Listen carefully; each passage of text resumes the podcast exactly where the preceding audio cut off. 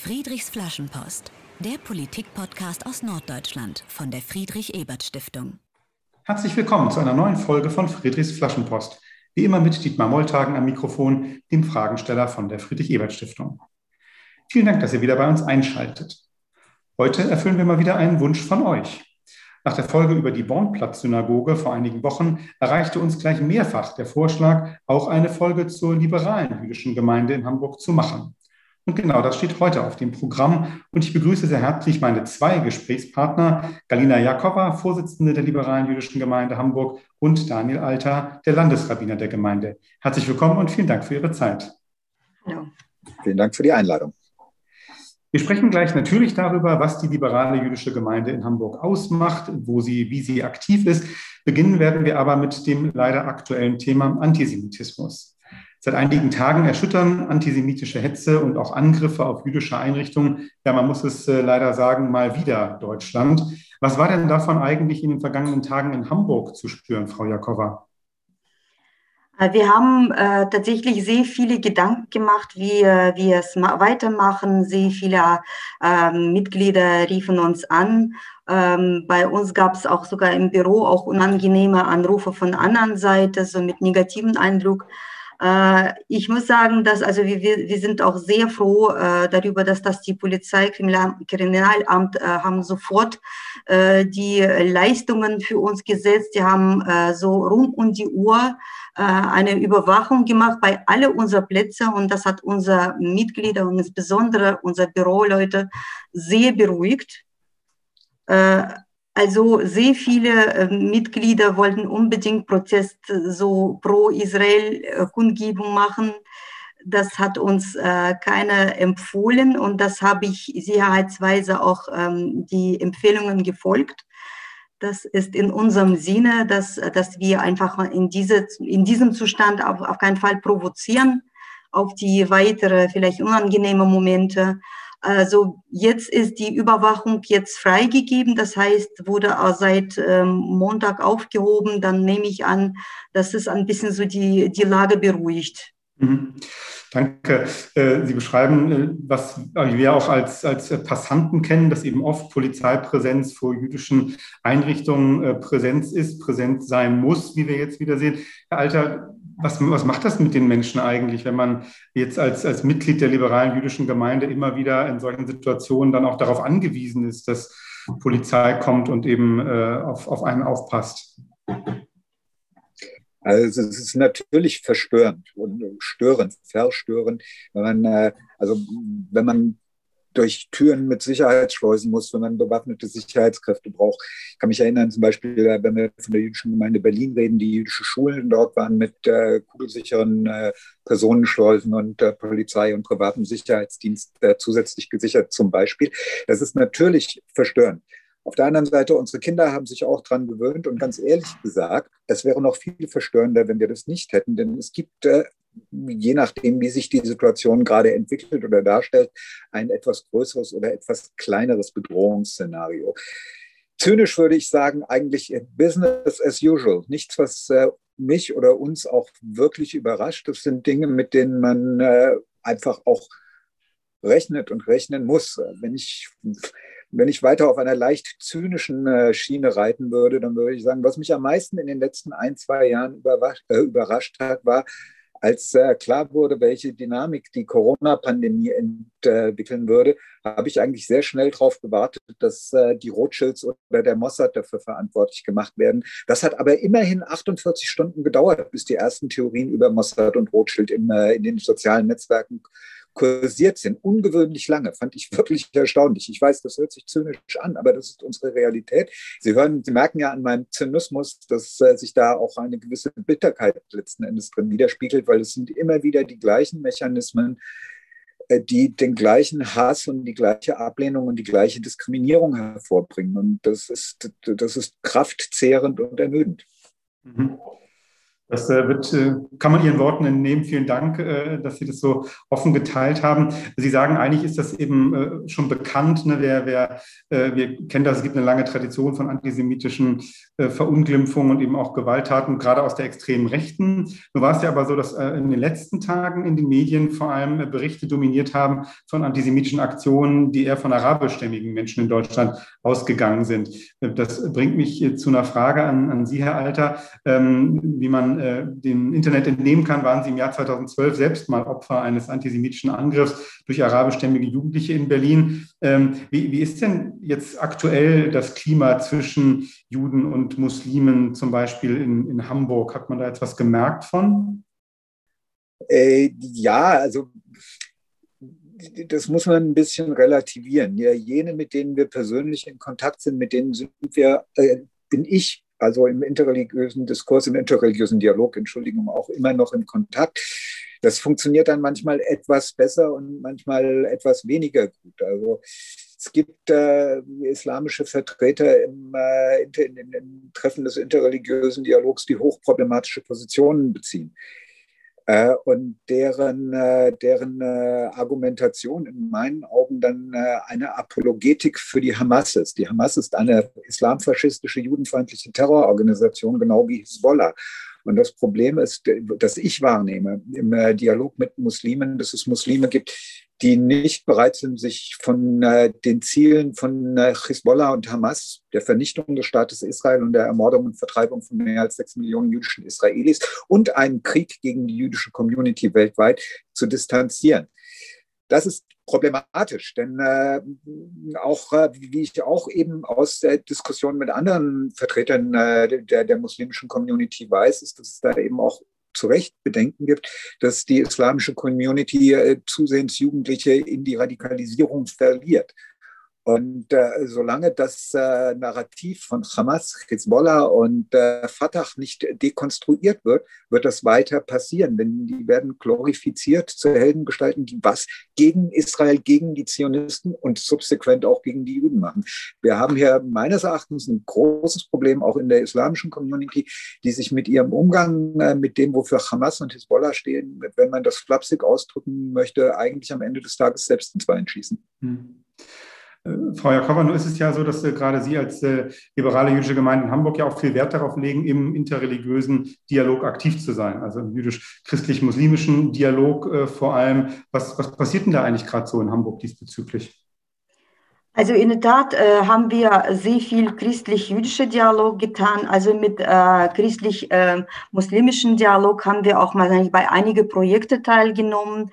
Und ähm, es gab immer so äh, sehr freundliche Anfragen von Shura zum Beispiel, die uns kontinuierlich immer, immer wieder begleiten. Das heißt also, wir haben äh, guten Kontakt also freundlichen Basis. Ich erinnere mich, dass wir sogar im Jahre 2008 auch einen, einen Rundgang um äh, Moschee so gemacht und dann die haben auch Rundgang bei uns gemacht. Damals waren wir in Simon von Utrecht Straße in dem israelischen Krankenhaus. Da gibt es auch eine wunderschöne jüdische Kapelle, die noch geblieben ist.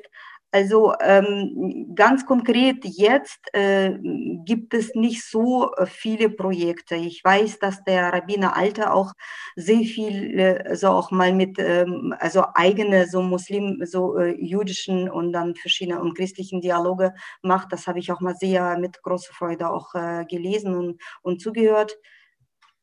Also ganz konkret würde ich nicht, nicht jetzt sagen, dass das bei uns jetzt äh, also ein Projekt, wo wir involviert sind. Mhm. Und äh, natürlich eine Frage, die, die wir uns alle jetzt stellen in so einer Situation, wenn wieder Medienberichte von Antisemitismus äh, verstören, was, was kann man jetzt eigentlich tun? Also das eine ist sicherlich immer, Antisemitismus in aller Klarheit zu widersprechen. Das haben jetzt auch viele Politikerinnen und Politiker auch in Hamburg getan. Aber ja, was, was kann man eigentlich äh, praktisch tun? Was, was hilft Ihrer Erfahrung nach gegen Antisemitismus? Vielleicht mögen Sie beginnen, Herr Alter.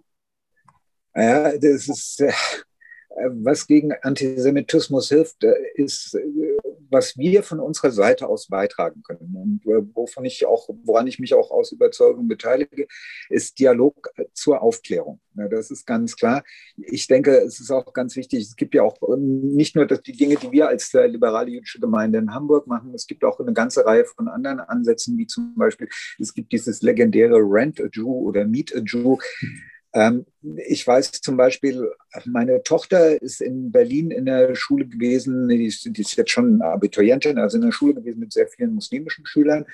Und da gab es am Anfang auch Spannungen, aber er hat sich dann äh, mit den Schülern aus türkischem und arabischem Background am Ende des Tages gut verstanden und die haben sinngemäß gesagt, weißt du, wir werden immer noch so drauf, wenn wir dich nicht kennengelernt haben. Also dieser Kontakt zu meiner Tochter oder zu jüdischen Menschen, der hat dann dazu geführt, dass man gesehen haben, dass denen da keine Hörner aus der Stirn wachsen oder irgendwas. Und äh, das ist natürlich dann positiv. Dieser persönliche Kontakt ist wichtig und funktioniert auch manchmal, aber nicht immer.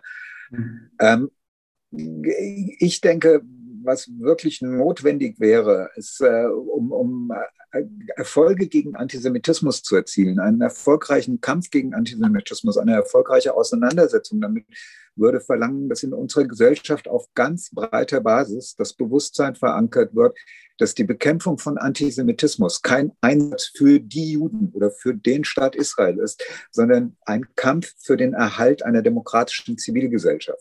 Dort, wo es durch Antisemitismus, durch Judenhass anfängt, dass eine, das gruppenbezogene Menschenhass eine Gesellschaft dominiert oder Teile einer Gesellschaft ausschließt, ist das nur der erste Schritt. Andere werden zwangsläufig folgen. Von daher ist die Bekämpfung von Antisemitismus sollte eigentlich wirklich ein grundlegendes Interesse einer demokratischen Gesellschaft sein. Und das hat sich noch nicht so durchgesetzt, wie wir uns das wünschen würden. Umso mehr danke, dass Sie, umso mehr danke, dass Sie diesen Horizont aufmachen, was eben gesamtgesellschaftlich äh, das bedeutet, sich auch gegen Antisemitismus zu engagieren. Äh, noch, noch mal eine Hamburg-bezogene Frage dazu an, an Sie, Frau Jakoba. Ähm, Hamburg hat jetzt ja äh, mal wieder was gemacht und hat äh, seit kurzem mit Stefan Hensel einen Antisemitismusbeauftragten, der seitens des äh, Senats eingesetzt worden ist. Ähm, was erwarten Sie eigentlich von diesem äh, neuen Amt und auch von dem Amtsinhaber? Also in der Tat erwarten wir in erster Linie ähm, äh, dieser äh, Dialog aufzubauen. Also dass dieses Sprechen, was hier Landesrabbiner Alter äh, gesagt, dass also es fehlt uns wirklich miteinander sprechen und tatsächlich, ich weiß, dass auch mal sind auch mal sehr viele Projekte äh, so ähm, organisiert oder so nicht nachgedacht worden und dann äh, Steffen Hensel wird das, glaube ich, alles äh, verbinden. Und da ist, glaube ich, meine erste so Erwartung, dass ihr so einfach eine Brücke baut und versucht wirklich also einen Dialog aufbauen, so mit viele Organisationen, mit viele Leute, mit viele Bürger, die aus verschiedenen Schichten sind. Äh, je mehr, desto besser dass wir wenigstens darüber sprechen. Also das soll, äh, das soll, ähm, also von jüdischen Seite ist es meistens immer das Schweigen. Juden wollen darüber nicht sprechen. Früher wollten nicht das, weil das auch Trauma zu hoch war. Jetzt wollen sie das nicht sprechen, weil die immer noch nicht glauben, dass sie das mal so nicht irgendwas besser tun, wenn sie das mal sagen, dass sie jüdisch sind. Das heißt, äh, ähm, also aus diesem äh, so äh, Leben können wir nicht äh, so einfach daraus können wir auch mal kein erfolgreiches und äh, so ähm, lukratives Leben aufbauen. Also das heißt, es ist meistens immer so mit äh, sehr viele äh, Ängste verbunden und dann musst du immer so tausendmal denken, was du sprichst und äh, das, äh, das würde ich nochmal hoffen, dass in erster Linie erstmal dann, dann werden wir das mal dann miteinander sprechen, einander besuchen, genauso wie mit den Jews. Das ist wunderbare Innovation, wo äh, wir über uns ent, äh, entspannt, gelassen äh, erzählen wenigstens und lassen uns offen äh, sprechen und dann zeigen wir, dass wir keine Angst haben.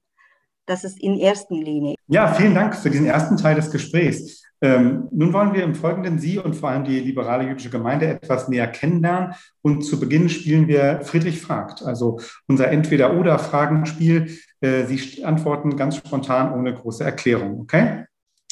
An uns beide oder an einen von uns? Äh, ich mache es nacheinander. Ja? Erst äh, fünf Fragen an äh, Frau Jakova und dann fünf Fragen an Sie, Herr Alter. Also beginnen wir mit Ihnen, Frau Jakova, gleich mal mit einer schwierigen Frage äh, aus Hamburg. Elbe oder Alster? Alster. Essen Sie lieber Fischbrötchen oder Pizza? Fischbrötchen. Wenn Sie ein Buch lesen, ist es häufiger ein Roman oder ein Sachbuch? Roman. Wobei entspannen Sie besser? Beim Nichtstun auf dem eigenen Sofa oder bei einem aktiven Hobby? Es wäre schön, nichts tun. Also ich entspanne mich bei Yoga. Danke. Und äh, was ist für die liberale jüdische Gemeinde wichtiger? Viele neue Mitglieder zu gewinnen oder mehr Fördergelder zu erhalten? Auch das ist eine ganz interessante Frage. Also ich glaube, also mehr meine Mitglieder. Das ist gemein, ne? manchmal muss ich entscheiden. Vielen Dank. Äh, jetzt Sie, Herr Alter. Ähm, trinken Sie lieber Bier oder Wein? Wein. Fahren Sie in den Urlaub lieber ans Meer oder in die Berge? Beides darf ich ja nicht sagen, deswegen nehme ich jetzt das Meer. Danke, das, Sie haben das Spiel verstanden, sehr gut. Ähm, was sagen Freunde über Sie? Dass Sie auch ein Optimist sind oder ein Pessimist? Optimist. Ähm, wen würden Sie denn äh, lieber in Hamburg mal zum Abendessen treffen? Bürgermeister Peter Tschentscher oder Hamburgs Bischöfin Kirsten Feers? Den Herrn Bürgermeister Tschentscher, weil ich die Bischöfin Feers schon zumindest virtuell getroffen habe. Das ist ein gutes, gutes Argument. Ähm, für eine gute Predigt ist wichtiger ein aktuelles Thema oder dass sie nicht länger als zehn Minuten dauert? Das Letztere. In der Kürze liegt die Würze. Ganz herzlichen Dank, dass Sie sich den Fragen gestellt haben. Ähm, sprechen wir nun über Ihre Gemeinde und auch über das, was Sie beide konkret äh, darin tun. Ähm, ich würde gerne dabei im Jahr 2004 äh, anfangen. Äh, das war das Jahr, in dem sich die liberale jüdische Gemeinde in Hamburg wieder gegründet hat, in der Tradition des bereits 1817 gegründeten israelitischen Tempelvereins, äh, damals einer der ersten jüdischen Reformgemeinden. Äh, Frau Jakoba, wie kam es eigentlich zur Wiedergründung Ihrer Gemeinde 2004? Ich habe mir auch schon mal überlegt, was ich das dazu sagen. Äh, also wir haben im Laufe des äh, so unser Jahres, als wir schon Gemeinde waren, äh, haben wir sehr viele Leute ähm, kennengelernt, die uns erzählt haben, dass sie seit 80er Jahren ähm, kontinuierlich involviert waren in irgendwelche verschiedene Gruppen, die namens Reform. So, das war in der Luft und da gab es immer so nicht Leute, die sagen, oh, ich mag sehr gern Liberalen. Also die Amerika, die, die beeindruckt mich. Ich mag sehr gern reformamerikanischen äh, so Eindruck.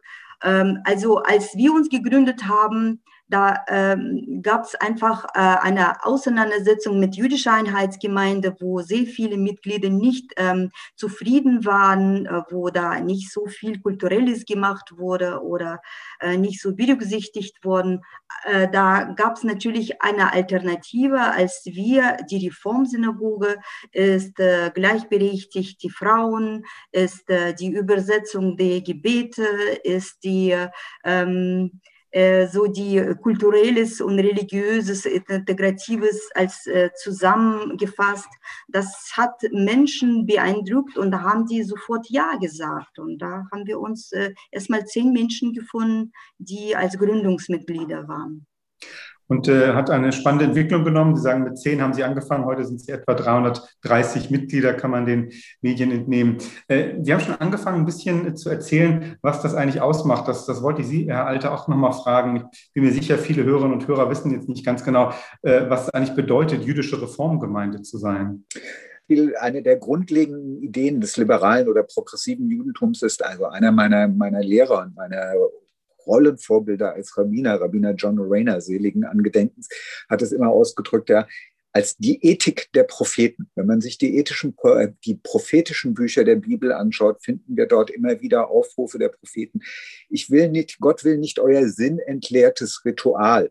Also Ritual, formalistisches Ritual, das unter Umständen als sinnentleert äh, wahrgenommen werden kann. Das ist nicht so wichtig. Was wirklich wichtig ist, sind gute Taten, Gerechtigkeit und ein reines Herz.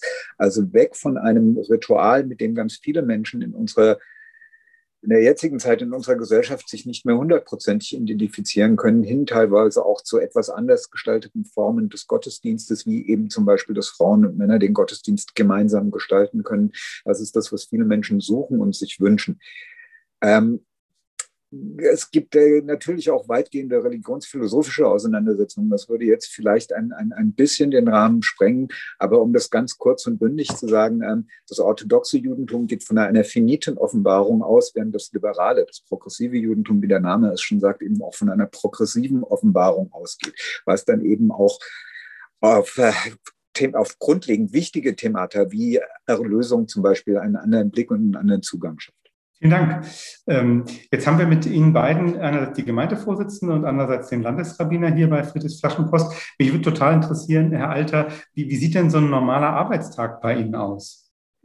Im Jahr 2021 sieht der normale Arbeitsalltag so aus, dass ich erstmal ein Stoßgebet loswerde, dass meine Internetverbindung stabil ist und funktioniert wenn wir das geschafft haben, dann leider zu meinem Bedauern äh, spielt sich im Moment relativ viel eben äh, im, im, virtuellen Raum, also äh, digital ab. Ähm, der Arbeitsalltag eines Rabbiners ist was wirklich vielschichtiges, weil es eben ganz viele verschiedene Anforderungen und Aufgabenbereiche gibt. Wir haben einmal in unserer Gemeinde bin ich auch in die Konzeption und Durchführung der Gottesdienste selbstverständlich mit eingebunden. Das ist ganz klar. wichtiger Teil des Gottesdienstes ist das, was wir ein Davar Torah nennen. Ich denke, die beste deutsche Entsprechung dafür wäre eine Predigt, eine wöchentliche Predigt, die sowohl zum Gottesdienst gehört, als auch eben dann über unseren E-Mail-Verteiler an die Gemeinden geht. Ähm, außerhalb der, der, des Gottesdienstes äh, natürlich Bildung, also Erwachsenenbildung. Äh, wir versuchen sowohl religiöse Themen als auch Bildung, religiöse Bildung an unsere Mitglieder, auch an die Erwachsenen zu vermitteln, als auch kulturelle und politische Fragen, die für jüdische Menschen, die in Deutschland im 21. Jahrhundert äh, leben, zu bearbeiten und zu diskutieren und äh, da gemeinsam daran weiterzuwachsen. Kultur ist natürlich auch ganz wichtig. Unsere Gemeinde wünscht sich auch, dass wir kulturell etwas anbieten und darstellen. Es ist auch unser Wunsch, dass wir mit unseren kulturellen Veranstaltungen versuchen werden, in die Öffentlichkeit zu gehen, weil wir nehmen äh, uns auch wahr als Teil der Stadt Hamburg und als solches ist es dann einfach auch unsere Aufgabe, unseren Teil für das Wohl der Stadt Hamburg beizutragen. Und dazu werden in den hoffentlich bald anbrechenden postpandemischen Zeiten eben kulturelle Veranstaltungen in der Öffentlichkeit kommen. Das, das kann Musik sein, das können Lesungen sein. Wir möchten uns auch im politischen Bereich einbringen. Es gibt natürlich auch politische Themen, die eine jüdische Gemeinde besonders betreffen. Auch hier würden wir gerne in Zukunft mit Veranstaltungen an die Öffentlichkeit gehen. Also das ist was, was einfach ganz, ganz wichtig ist. Frau Jakoba hat schon äh, den interreligiösen Dialog erwähnt. Das ist etwas, wo auch unsere, wovon unsere Gemeinde auch sagt, das ist ganz klar, auch hier engagieren wir uns. Das ist auf jeden Fall, wenn das mit der, als kleine Gemeinde sind, unsere Mittel für Veranstaltungen natürlich begrenzt.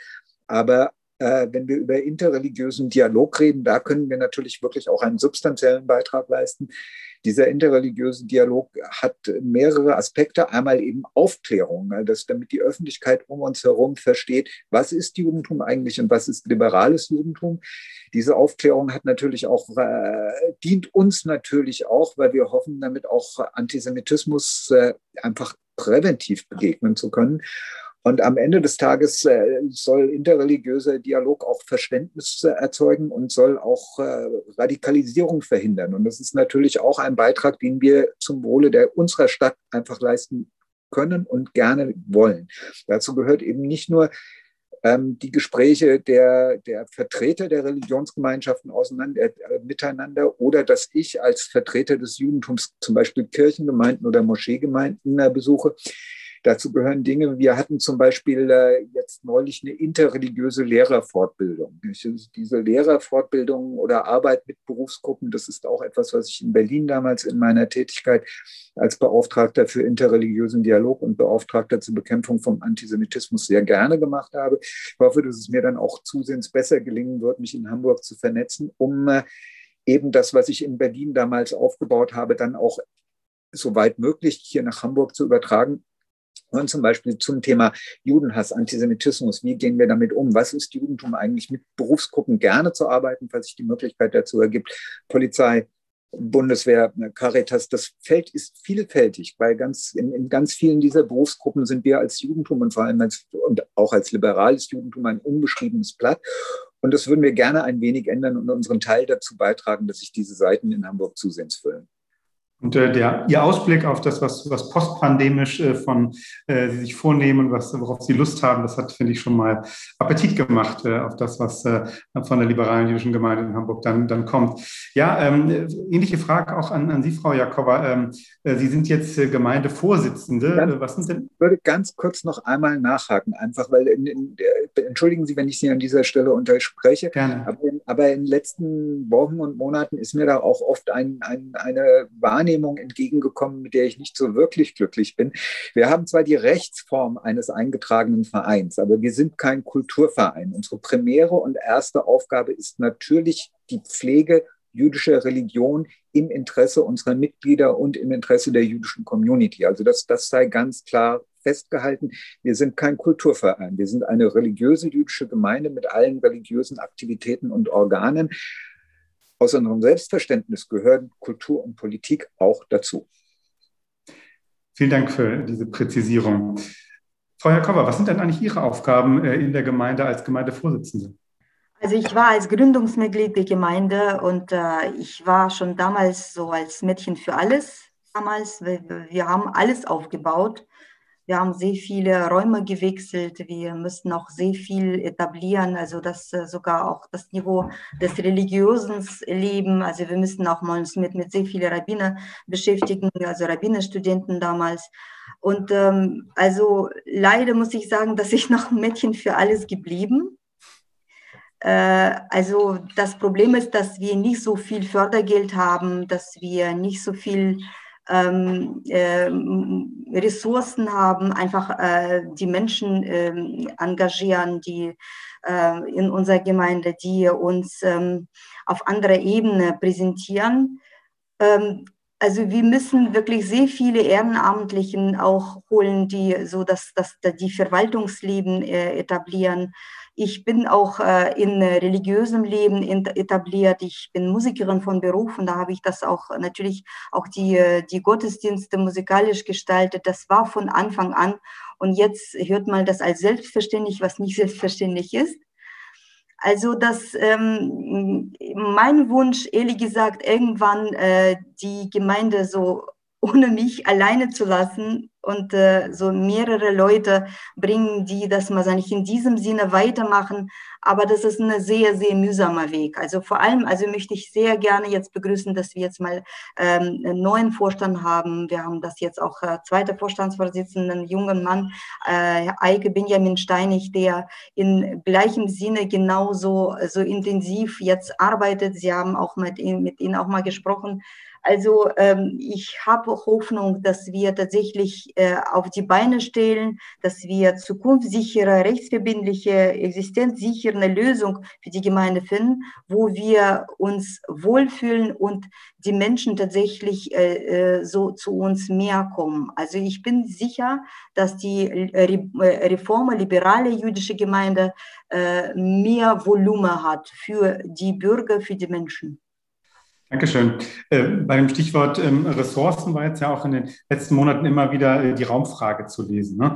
Also wir haben äh, eben in Hamburg diskutieren wir breit über den Wiederaufbau der Baumplatz-Synagoge. Auch Ihre Gemeinde hat dieses Vorhaben ausdrücklich begrüßt und gleichzeitig eben darauf hingewiesen, dass Sie eben keine eigenen Räume haben. Perspektivisch wünschen Sie sich eigene Räume. Ähm, die, Frau Jakoba, Sie haben in der Taz kürzlich in einem Interview gesagt, Sie können sich gut ein Nebeneinander von sakralem Raum begegnen Städte- und Ausstellungsraum vorstellen? Wenn Sie jetzt mal träumen dürfen hier bei Friedrichs Flaschenpost, was, was wären denn so äh, gute Räume für Sie und für das, was Sie äh, als Gemeinde vorhaben?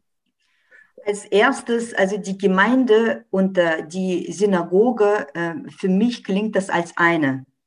Das ist fast selbstverständlich. Wenn Sie die Kirche vorbeigehen, natürlich nebenan gibt es auch einen Gemeindesaal und nebenan gibt es auch sogar auch äh, so Büroräume und nebenan gibt es auch so eigentlich einige Wohnungsräume so für, für Pastor und so weiter.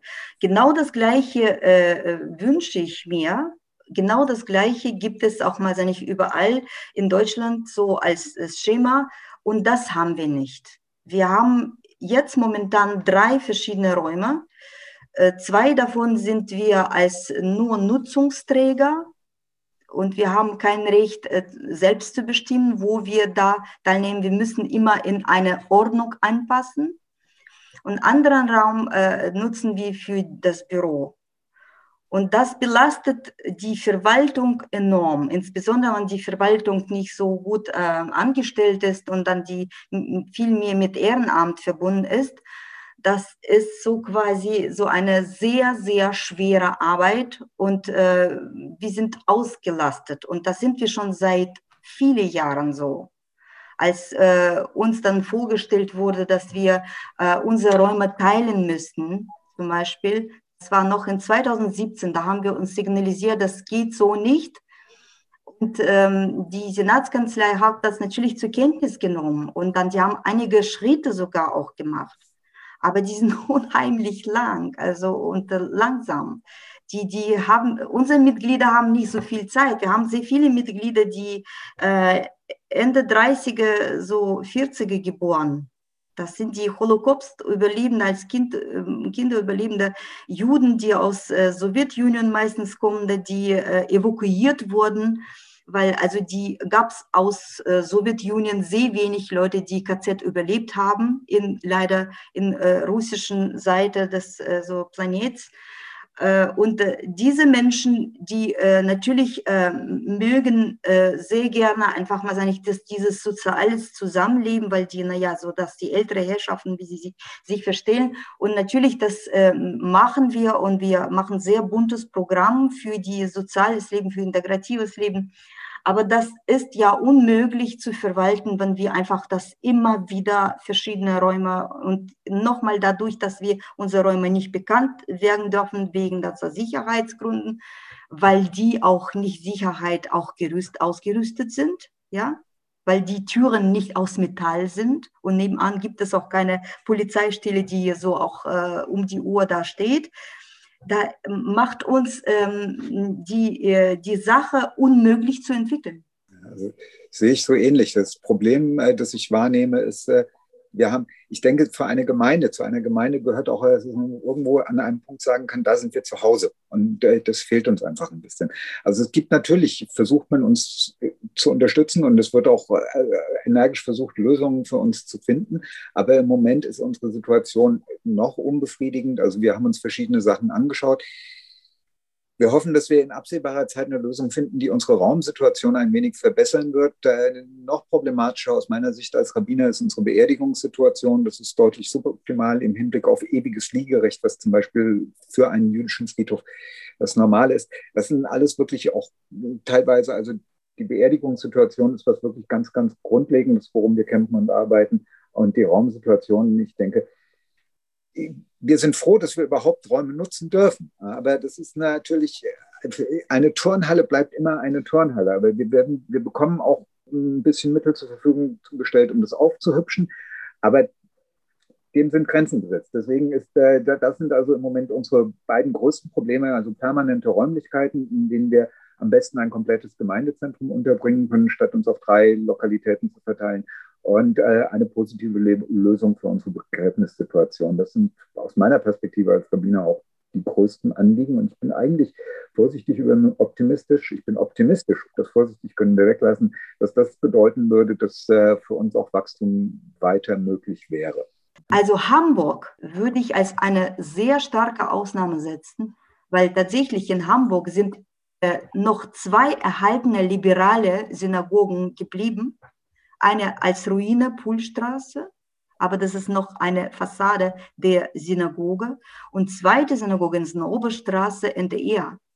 Und die Pulstraße äh, war bei uns eine sehr große also, ähm, Sorge übrigens, also als wir uns erfahren haben, dass, dass die so verkauft wird, dass die so auch äh, umgebaut wird als, die, als Wohnungsanlage oder sowas. Und da haben wir in 2019, Ende des Jahres des 2019, haben wir mit vielen Bürgern und mit Institut der jüdischen Geschichte zusammen äh, eine Pressekonferenz erstellt mit einem Hilferuf und in einem Jahr hat die Senatskanzlei, die Stadt Hamburg, diese Ruine gekauft für die Stadt. Das finde ich als eine Ausnahme, als eine so einfach äh, unbegreifliche Moment. Ich sehe da eine richtig positive und gute innovative Entwicklung für Stadt Hamburg natürlich, weil Stadt Hamburg ist eine besondere Stadt. Für mich ist auch ein, ein, eine sehr, sehr schöne Stadt. Ich liebe Hamburg, äh, obwohl ich in Hamburg nicht geboren bin. Und für die ganze Welt. Danke. Wenn wir zum Schluss der Sendung kommen, bitten wir unsere Gäste ja immer, eine Flaschenpost an die Zukunft zu schreiben. Ähm, Herr Alter, Sie haben vorhin schon ähm, erwähnt, äh, dass die liberale jüdische Gemeinde in Hamburg viele Ideen hat, wie sie sich in die Stadtgesellschaft einbringen möchte, wie sie am Wiederaufbau eines lebendigen und liberalen Judentums in Hamburg äh, mitwirken möchte. Äh, wenn Sie jetzt mal nach vorne denken, was, was wäre denn so ein Wunsch äh, an Sie, was Sie in Ihre Flaschenpost an die Zukunft schreiben für die Weiterentwicklung der liberalen jüdischen Gemeinde in Hamburg? In erster Linie äh, würde ich mir wünschen, und das ist auch natürlich auch zum Wohle der liberalen jüdischen Gemeinde in Hamburg, dass sich äh, der Judenhass in unserem Land zurückentwickelt, beziehungsweise die Antisemitismus-Situation einfach so weit ändert oder verbessert, dass die Zukunft jüdischen Lebens in Deutschland nicht mehr in Frage gestellt ist. Es ist de facto so, ich kenne jüdische Menschen aus Deutschland, die Deutschland verlassen haben und die jetzt lieber in Tel Aviv im Bunker gesessen haben und sich dort sicherer gefühlt haben als auf äh, Straßen zum Beispiel in Berlin. Das ist, denke ich mir, wirklich vielsagend. Und äh, die, die Situation für jüdisches Leben in Europa ist im Moment wirklich problematisch, nicht nur in Deutschland, aber auch in Deutschland. Und äh, wir müssen einfach schauen, wie sich das weiterentwickelt. Und äh, da ist äh, in meiner Flaschenpost die ganz große Hoffnung, äh, dass ein Ruck durch unsere Gesellschaft geht und dass Antisemitismus, Judenhass und auch anderen Formen von gruppenbezogener Menschenfeindlichkeit ein entschiedener Riegel vorgeschoben wird, so dass wir und andere Gruppen in Deutschland eine dauerhafte Zukunft haben werden und dass wir eben nicht in Sorge und Angst hier in, diesem, in unserem Land leben müssen. Vielen Dank für diese Flaschenpost an die Zukunft, die ja auch wirklich äh, diese Sendung äh, zyklisch abschließt. Wir haben äh, mit dem aktuellen Antisemitismus angefangen, haben dann vieles äh, kennengelernt, was die liberale jüdische Gemeinde in Hamburg äh, tut und wie sie aufgestellt ist. Ähm, und äh, ja, vielen Dank für diesen Ausblick, mit dem Sie die Sendung beschließen. Ihnen beiden ganz herzlichen Dank für diese Podcast-Folge, für Ihr Kommen, für Ihre Zeit. Ähm, wir haben über die liberale jüdische Gemeinde in Hamburg gesprochen mit Karina Jakova, Vorsitzende der Gemeinde und mit Landesrabbiner Daniel Alter. Ihnen beiden nochmal ganz herzlichen Dank. Vielen Dank für die Einladung und Danke äh, für die Einladung. bis bald. Damit endet diese 40. Folge und wie immer am Ende die Einladung. Schreibt oder sagt uns, was euch gefällt oder was euch nicht gefällt. Schlagt auch gern Themen oder Gäste vor, die ihr gerne mal bei Friedrichs Flaschenpost hören wollt und bleibt im hoffentlich bald mal beginnenden Sommer politisch interessiert und engagiert. Tschüss und bis zur nächsten Folge, sagt Dietmar Molltagen von der Friedrich-Ebert-Stiftung. Friedrichs Flaschenpost, der Politik-Podcast aus Norddeutschland von der Friedrich-Ebert-Stiftung.